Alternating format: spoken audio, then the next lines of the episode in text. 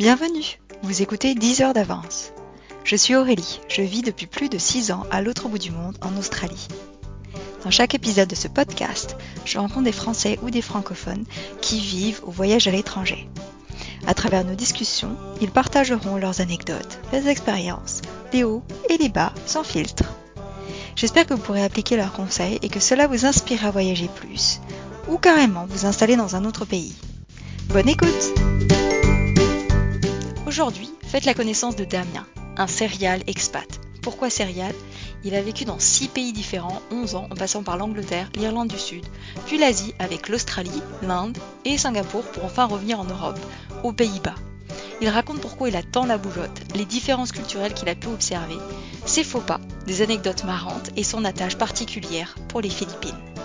À travers son récit, j'ai pu voyager un peu ce dont je rêve, car ici à Melbourne, on est toujours confiné jusqu'à mi-septembre. J'ai très hâte d'en sortir. C'est parti, bonne écoute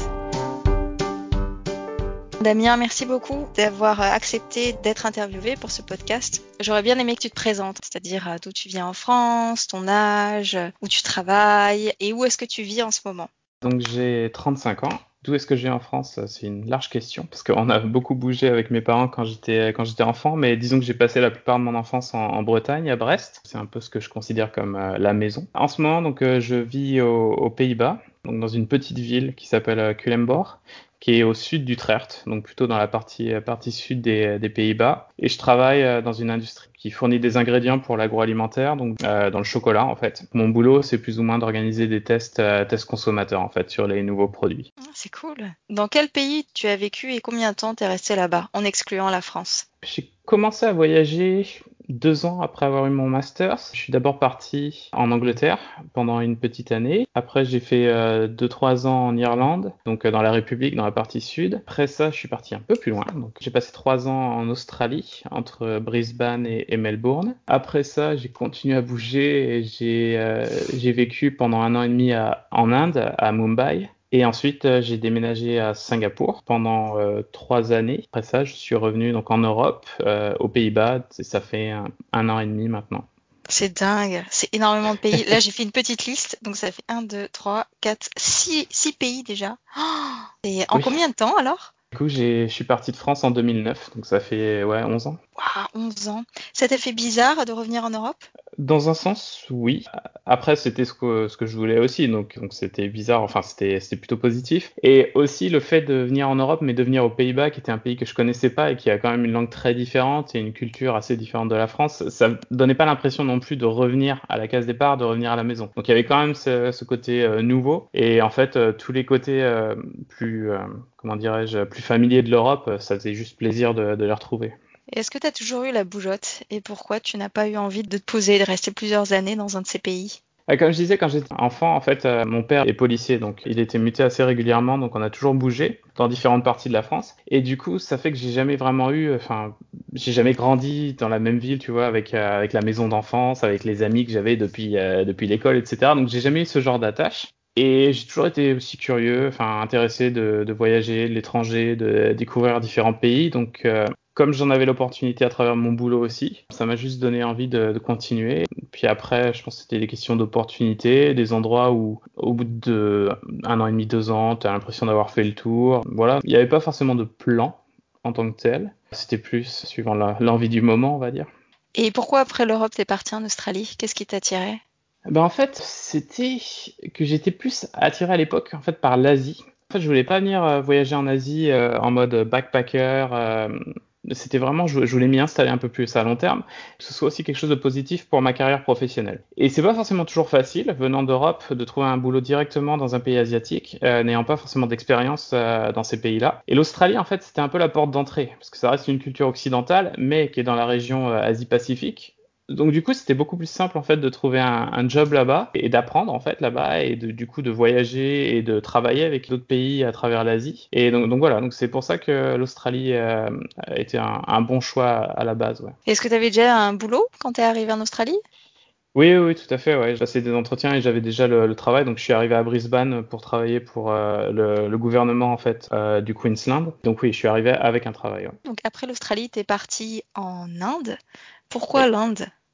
L'Inde, en fait, ça a toujours été un pays euh, qui, qui m'attirait parce qu'en fait, c'était le côté choc culturel, le côté très différent. J'avais aussi euh, souvent travaillé euh, avec des Indiens dans les différents pays où j'étais. Et j'avais des quelques amis qui étaient indiens et à chaque fois qu'on parlait de leur pays, c'est vrai que ça, je trouvais ça extrêmement intéressant. Enfin, c'est c'était vraiment se confronter à, un choc culturel. Et il se trouve que la compagnie pour laquelle je travaillais euh, en Australie à ce moment-là, en fait, procédait à, une restructuration et qu'il y avait une opportunité en fait de partir à Mumbai pour cette boîte, pour monter un peu une équipe là-bas. Ça, tombait plutôt bien, quoi. C'était, c'était déjà plutôt euh, un bon objectif au niveau professionnel et en plus, ça me permettait de vivre là-bas, de découvrir un peu l'Inde. Et qu'est-ce qui t'a plu en Inde et qu'est-ce qui t'a moins plu en Inde? Oh, c'est un, vaste sujet. C'est marrant parce que j'ai passé un an et demi là-bas, mais forcément, je pense que c'est le pays où j'ai vécu le plus de choses, le plus d'anecdotes. En fait, euh, celui où, ouais, où tu es confronté à plus de différences. Euh, forcément, je pense que comme tous les gens qui voyagent là-bas, euh, ce qui choque euh, de prime abord, c'est surtout dans les grandes villes comme euh, Mumbai, c'est cette, ce, contraste entre des endroits très riches en fait où il y a énormément d'argent en fait en Inde et les Indiens, les, les industriels, les gens qui sont vraiment de la, disons de l'élite de la société ont énormément de moyens. Et donc tu arrives avec des, tu vois des palaces, des 5 étoiles, mais dans la rue juste à côté, tu vois aussi des gens qui, qui dorment dans la rue. Quoi. Ça, c'est un contraste assez incroyable. Et c'est un contraste qui est difficile à, à comprendre en fait euh, quand tu viens d'Europe parce qu'en fait on n'est absolument pas habitué et pas préparé à ça du tout. Mm. Après, euh, ouais, enfin c'était, j'ai fait des voyages aussi euh, magnifiques là-bas quoi, parce que comme j'avais quand même l'occasion de profiter de pas mal de vacances, donc des amis qui venaient me voir et on partait visiter tout le nord de l'Inde, après partir au sud, enfin faire le sud d'est en ouest, c'était oui c'était vraiment excitant et mais surtout, ce qui était intéressant, c'était le, fait de vivre là-bas et pas d'y être juste pendant deux trois semaines en vacances. Tu finis par aussi discuter beaucoup plus avec tes collègues, avec des gens que tu rencontres, et, vraiment de, voir un peu le, côté, euh, bah, disons les, les, faces que tu vois pas toujours de l'Inde. Et, euh, c'est vrai qu'on a cette perception en Europe, tu vois, du, du, pays un peu un peu mystique, un peu la, le côté un peu euh, comment dirais-je, tu vas dans un ashram, euh, tu ouvres ton esprit, etc. Et en fait, moi, j'ai découvert surtout un pays où il y avait des profondes divisions. Le système de caste, même s'il n'existe plus officiellement, est toujours très ancré dans leur mentalité. Et où en fait, tu te dis que c'est un pays qui a un potentiel énorme, mais qu'ils sont toujours en conflit interne permanent, que ce soit des conflits religieux, des conflits de mmh. caste, des conflits de société, et une façon de voir le monde euh, très différente de, de, de, la façon occidentale. Et, et, du coup, tu comprends mieux aussi euh, parfois les, les, problèmes que, que, le pays peut traverser ces derniers temps. Donc, c'est un peu le genre de, de voyage que je voulais faire. Quoi. C'est pas simplement euh, prendre quelques photos et poster ça sur Instagram, mais aussi comprendre un peu plus euh, le fonctionnement du pays lui-même. Est-ce que tu peux élaborer sur le système de caste et comment ça t'a impacté dans ton environnement de travail? Au travail encore, c'était pas tant impactant parce qu'en fait, tu as tendance à te retrouver avec euh, des gens qui sont un peu tous du même niveau socio-économique, donc qui sont passés dans les mêmes universités, etc. Donc en fait, il y a une vraie homogénéité. Mais là où, où tu te rends compte qu'il y a quand même quelque chose qui, d'un point de vue en tout cas de, la morale occidentale, on va dire, passe pas. C'est par exemple la façon dont les euh, personnes qui viennent faire le ménage chez toi, par exemple, sont traitées en, Inde par les Indiens eux-mêmes. Parce qu'il y a encore euh, beaucoup de boulot en Inde euh, de, gens qui sont payés à très très bas prix et qui font un tout petit job pour pouvoir survivre. Enfin, genre dans, le bureau où je travaillais, c'était un grand immeuble et il y avait encore quelqu'un qui était employé dans les ascenseurs pour presser les boutons pour aller d'un étage à l'autre. Tu vois, c'est on avait des gens dans, le bureau qui nous amenaient nos cafés. Donc c'est oh, c'est vraiment ah oui, c'est particulier. Et, et toi, si tu veux, moi, moi j'avais quelqu'un à la maison euh, qui, qui, venait faire le, le ménage de temps à autre. Ça, c'est c'était bien ça. Pendant un an et demi, je crois que j'ai pas touché un balai ou j'ai pas repassé une chemise, ça c'était top. Mais du coup, forcément, moi je discutais un peu avec, avec cette personne et puis, euh, enfin, elle a eu, euh, par exemple, des, son fils a eu des problèmes de santé, j'ai donné un peu d'argent pour aider, etc. Ouais. Mais après, été aussi chez des collègues, invité à, à, déjeuner, etc. Et je voyais la façon dont ils traitaient euh, ces personnes-là. C'est donc les gens qui venaient faire la cuisine, qui venaient euh, chez eux. Et en fait, il y avait pas de respect, il y avait vraiment pas de, même de politesse de base. En fait, il y avait toujours ce côté servant et, et maître en fait mais juste mm. parce qu'il y avait une différence d'argent en fait euh, entre, mm. entre les deux. Quand on était parti euh, dans une ville au nord avec des amis, on avait un guide qui m'avait été recommandé par un collègue, un type super sympa, donc il faisait guide pour gagner un peu d'argent, etc. Et il nous avait expliqué en fait que oui, lui, sa famille, historiquement, faisait partie de la caste des, des guerriers. Donc euh, il y a différentes castes, il y a les guerriers, les prêtres, etc. Donc lui, faisait partie de la caste des guerriers. Et que du coup, il n'était pas question pour lui de, de, se marier ou même d'être ami avec des gens qui seraient d'une caste inférieure. Quand on parle de la plus grande démocratie du monde, qui est censée être l'Inde, c'est vrai que c'est quand même un peu, euh, en termes de population en tout cas, c'est ouais. quand même un peu choquant en fait d'entendre ça Ouais. Mais bon. fait partie du choc culturel, on va dire. Comment, comment tu vis ça quand tu vois justement les gens dans la rue, euh, les gens qui sont pas très bien traités et tu vois cette, cette richesse autour de toi? Comment, si, si quelqu'un devait voyager en Inde ou s'installer en Inde, quels sont les conseils que tu leur donnerais? Bah malheureusement, tu es obligé de te blinder un peu parce qu'en fait, tu peux pas tu peux pas sauver tout le monde. C'est un peu le problème, c'est qu'il y a une telle, enfin, tu peux commencer à donner un peu d'argent à des gens dans la rue, mais enfin, c'est le, problème est tellement endémique que c'est compliqué. Je pense qu'il faut pas arriver non plus trop, en étant trop frontal en fait avec avec les gens avec qui tu peux discuter là-bas, en étant, enfin, apportant un jugement, parce que faut mhm. aussi essayer de comprendre d'où ça vient et quelle est l'histoire du pays. Après, c'est vrai que justement, quand on discutait avec mes collègues, et il y avait une autre française qui bossait aussi euh, là, où, je travaillais, donc on en discutait souvent avec nos collègues, on essayait de leur faire réaliser, mais vous vous rendez compte, en fait, un petit peu, enfin, essayez de vous mettre à leur place. Donc, par des discussions comme ça, en fait, t'essayes aussi de partager toi, ton expérience et ta culture, et pour que les gens là-bas puissent aussi se confronter à autre chose. Et je, pense que c'est la meilleure façon de faire, quoi, d'avoir une discussion ouverte. Mm. Malheureusement, ça changera pas en une nuit, mais il n'y a que par la discussion que tu peux, que tu peux faire évoluer les choses. Et jusqu'à présent, quelle a été ton expatriation préférée et pourquoi? Ça, c'est dur à, choisir parce qu'il y en a eu plusieurs. Il y a des pays qui conviennent juste à un bon moment de ta vie, tu vois. Enfin, genre, je sais pas, tu sors, sortant de l'université, quand je pars en Angleterre ou en Irlande où il y avait encore, euh, enfin, une atmosphère un peu de fête, un peu de, ça, c'était excellent. Maintenant, je l'apprécierais peut-être moins. Mais je dirais que l'Australie m'a beaucoup plu. Je pense que c'est un des pays où j'ai regretté de ne pas avoir passé plus de temps.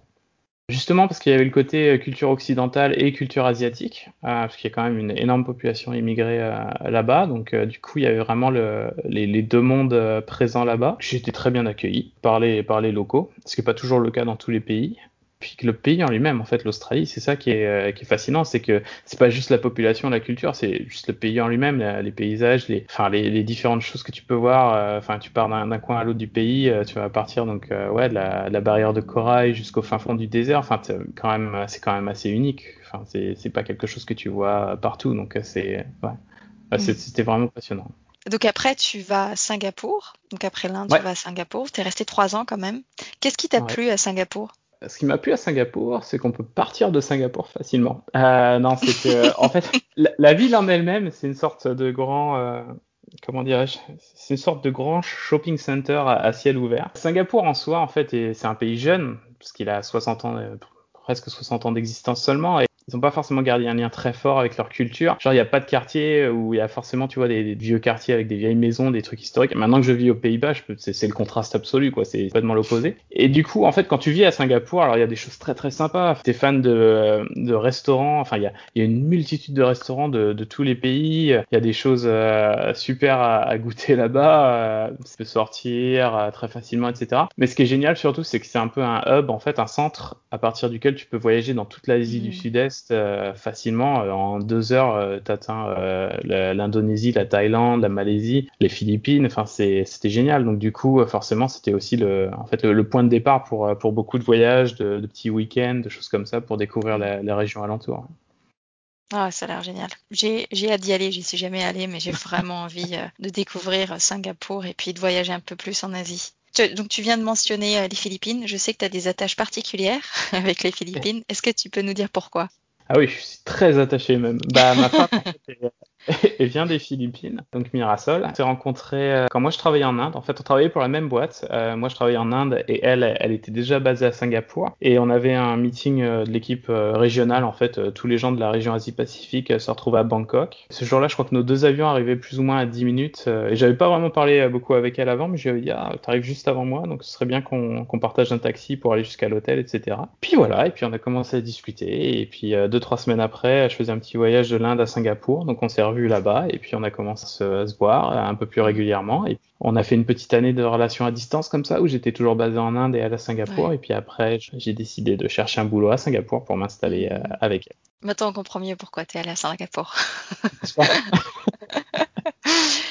Et puis euh, j'aime beaucoup la petite anecdote sur le fait que tu l'as vue euh, sur un écran au début avant de la voir en vrai. Donc je pense que ça fait du bien sur, pour les gens qui sont en confinement tu vois, qui font des rencontres euh, par écran. Après les écrans, il y a euh, la réalité. Une fois que vous pouvez tout sortir de chez vous, vous allez pouvoir rencontrer la personne que vous avez rencontrée. Peut-être que ça sera la bonne. Mais c'est vrai que la rencontre, euh, disons, face à face, c'est quand même euh, essentiel parce que je me rappelle que du coup, on avait eu quelques, quelques réunions, tu vois, d'équipe, etc.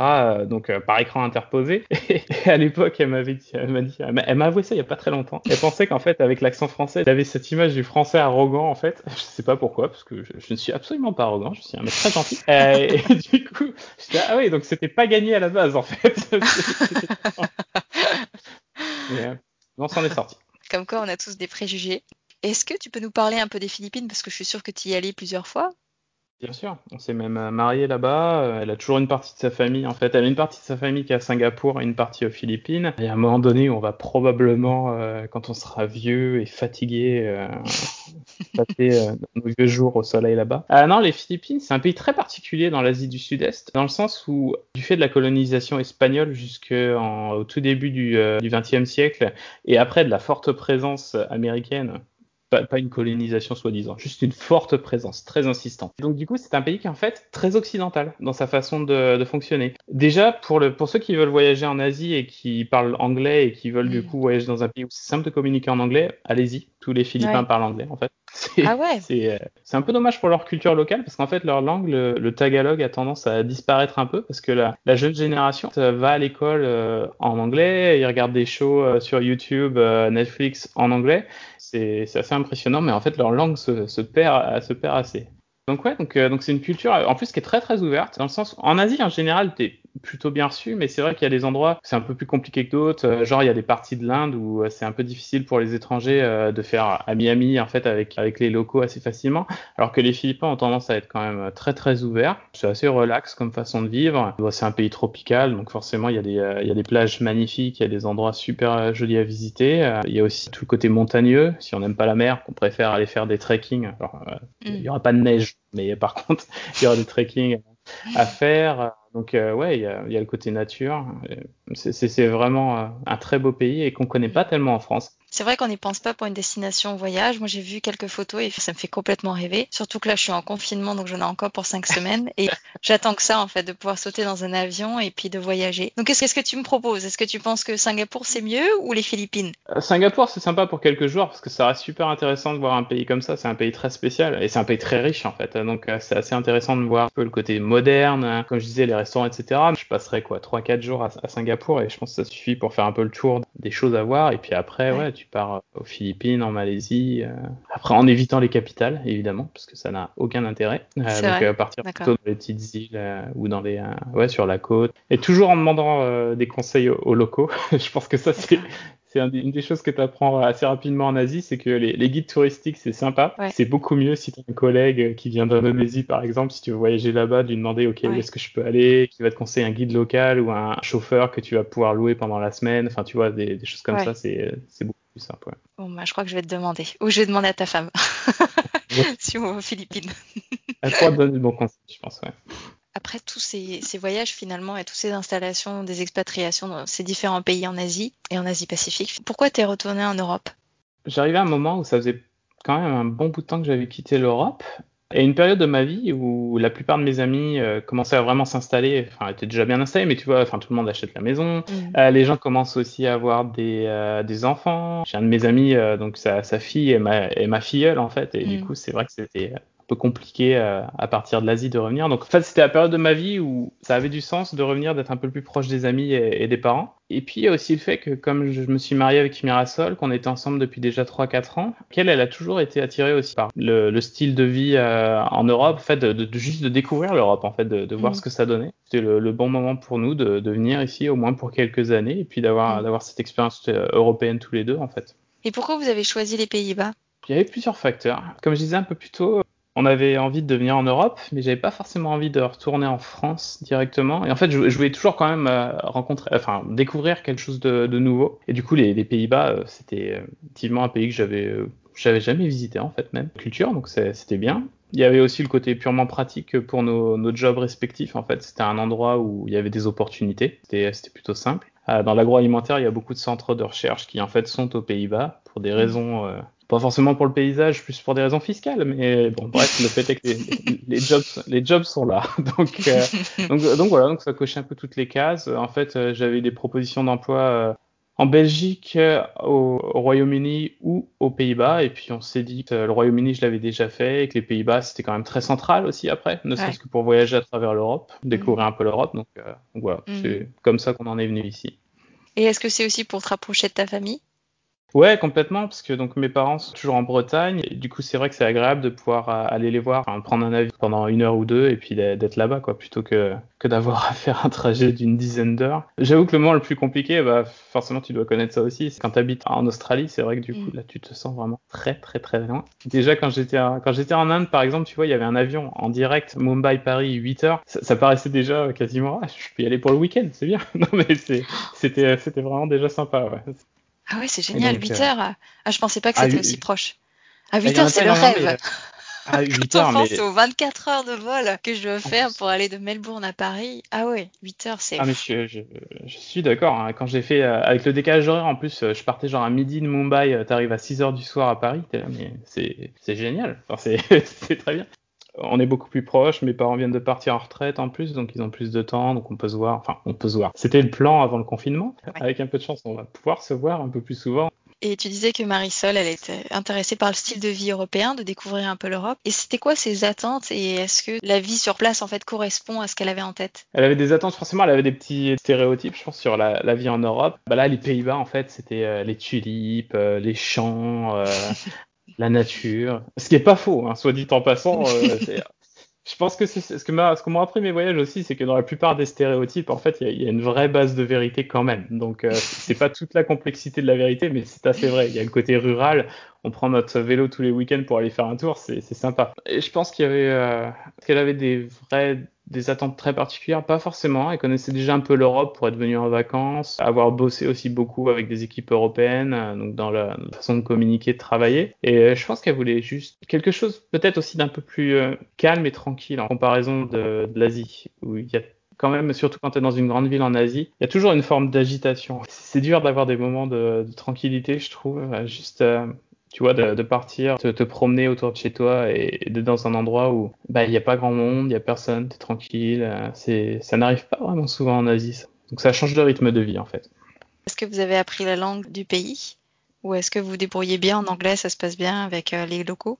Ça faisait aussi partie des raisons pour lesquelles euh, les Pays-Bas c'était pratique de venir, c'est-à-dire que si on était parti en France par exemple, alors Mirasol est en train d'apprendre le français mais elle n'est pas encore totalement bilingue, et les Pays-Bas, tout le monde, mais quasiment tout le monde parle anglais, au moins un minimum pour pouvoir se comprendre. Donc c'est vrai que c'est tout est beaucoup plus simple. Tu as des problèmes avec une administration, bah ils peuvent switcher, ils peuvent parler en anglais, il n'y a pas de souci. Là en ce moment, on fait des travaux dans l'appartement qu'on a acheté, bah tous les mecs euh, parlent anglais au moins suffisamment pour qu'on puisse se comprendre et que je puisse mm. comprendre qu'ils veulent enfin qu'il va falloir que je paye beaucoup d'argent pour les travaux, mais que au moins on, on s'est compris. donc euh, non non, mais c'est vrai que c'était plus simple. Et on a commencé à faire des cours de, de, néerlandais, donc on en est juste au niveau basique là. Pour Mirasol, c'est un peu compliqué parce qu'elle suit aussi encore ses cours de français parce que euh, on va pas tarder à faire la demande de nationalité française, donc euh, pour elle c'est un peu la priorité. Après bon, bah franchement, pour les petites choses du quotidien, tu t'adaptes assez facilement. C'est pas si compliqué qu'on pourrait le penser à apprendre.